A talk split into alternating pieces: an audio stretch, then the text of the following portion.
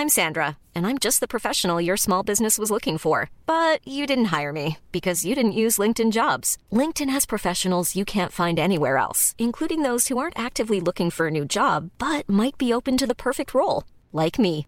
In a given month, over 70% of LinkedIn users don't visit other leading job sites. So if you're not looking on LinkedIn, you'll miss out on great candidates like Sandra. Start hiring professionals like a professional. Post your free job on linkedin.com/people today.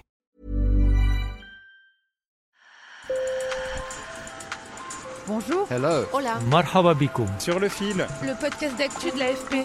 des nouvelles choisies pour vous sur notre fil info. 171 km de course à pied, 10 000 mètres de dénivelé positif, ce sont les statistiques renversantes de l'Ultra Trail du Mont Blanc. Les meilleurs le bouclent en moins de 20 heures. Moi, le sportif du dimanche, deux semi-marathons à mon actif, euh, je ne vise pas vraiment l'ultra trail pour cet été, mais je dois dire que la course en pleine nature, les paysages et le dépassement de soi, ça pique ma curiosité. Que ressent-on dans sa tête, dans son corps en faisant autant de sport d'un coup? Est-ce bon ou mauvais pour la santé? Dans cet épisode, vous allez faire la rencontre de l'américaine Courtney Dowalter, lauréate de l'Ultra Trail du Mont Blanc et championne de la discipline. Alors, enfilez vos chaussures de running, on y va. Sur le fil. Entre les montagnes du Colorado à 2900 mètres d'altitude, Courtney Dowalter court en pleine nature, ici au son d'une rivière, là sur un banc de sable à côté d'un lac. Short bleu de basketteuse, suite à capuche, la championne de 38 ans peut admirer pendant ses entraînements un paysage époustouflant avec en arrière-plan les neiges du mont Elbert qui culmine à 4400 mètres. Je veux être complètement vidée mentalement et physiquement quand je passe la ligne d'arrivée. Courtney Dowalter a remporté les quatre ultra trails les plus prestigieux au monde, la Western States et la Hard Rock aux États-Unis, deux fois l'ultra trail du Mont Blanc et la Diagonale des Fous à la Réunion, des trails qui font entre 160 et 171 km. Elle détient aussi le record féminin du Big Dog Backyard Ultra. Tenez-vous bien, elle a bouclé 455 km en 68 heures seulement. Courir plus de 300 km, c'est comme embarquer sur des montagnes russes et se laisser aller. Il y a beaucoup de bons moments où vous vous sentez super bien. Vous pensez que vous pouvez continuer à courir éternellement, à profiter du paysage.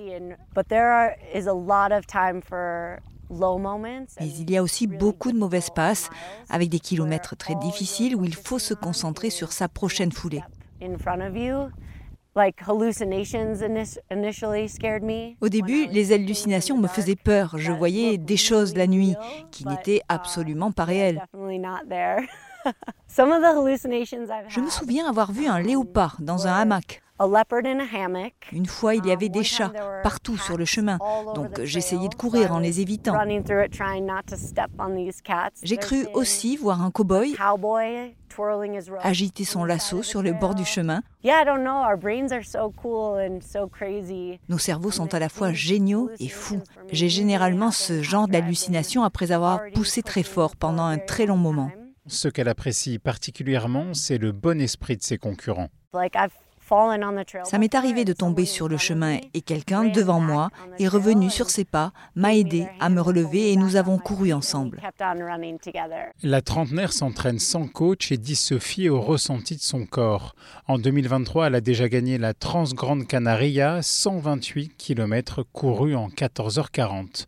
Cet été, elle s'attaque au doublé Western States Hard Rock, deux courses d'environ 160 km à trois semaines d'écart seulement. Je pense vraiment que plus de gens devraient essayer de faire du trail. C'est un super moyen de s'étonner de ses propres capacités. C'est aussi une façon incroyable de se prouver à soi-même qu'on peut aller bien au-delà de ce qu'on pensait possible. Selon les estimations, 20 millions de personnes pratiquent la course en pleine nature dans le monde. Comme Courtney Dowalter, Samuel Vergès est ultra-trailer.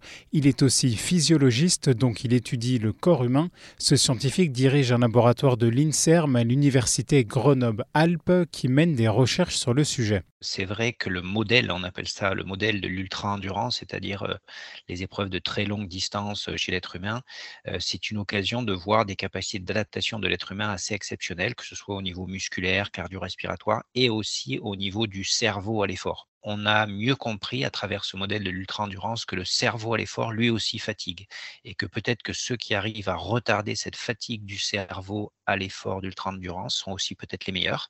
Mais globalement, on voit que la capacité du cerveau à commander les muscles au fur et à mesure des heures et des heures d'effort peut se détériorer au point qu'au bout d'un moment, la performance est limitée, pas simplement du fait que le muscle est fatigué, mais aussi parce que le cerveau n'arrive plus à commander correctement les muscles.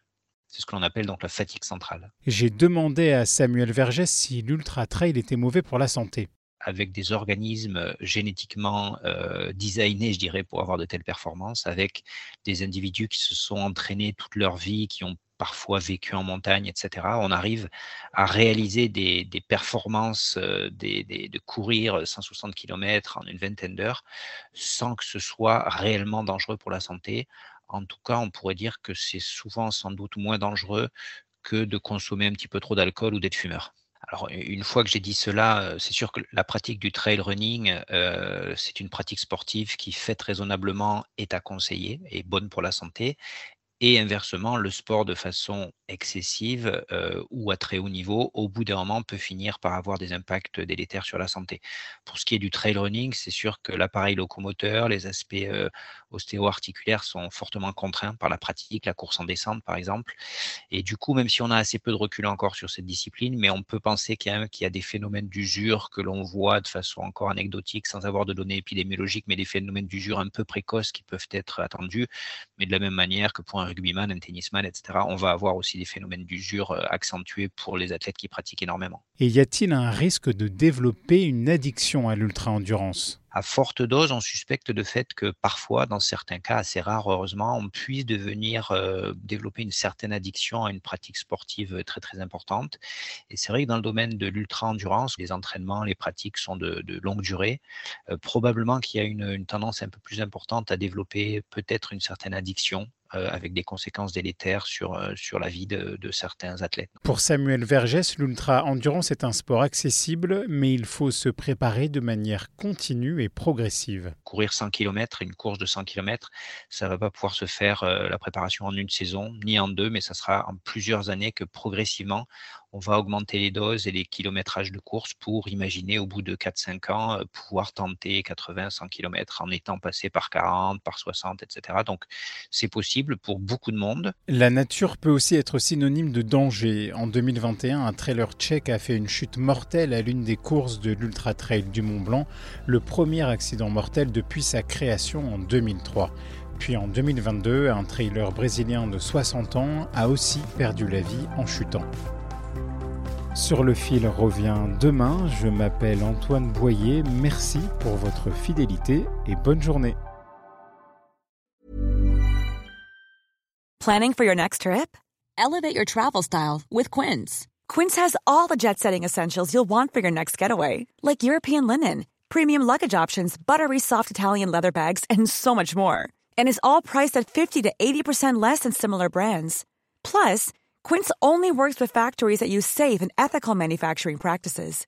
Pack your bags with high-quality essentials you'll be wearing for vacations to come with Quince. Go to quince.com/pack for free shipping and 365-day returns.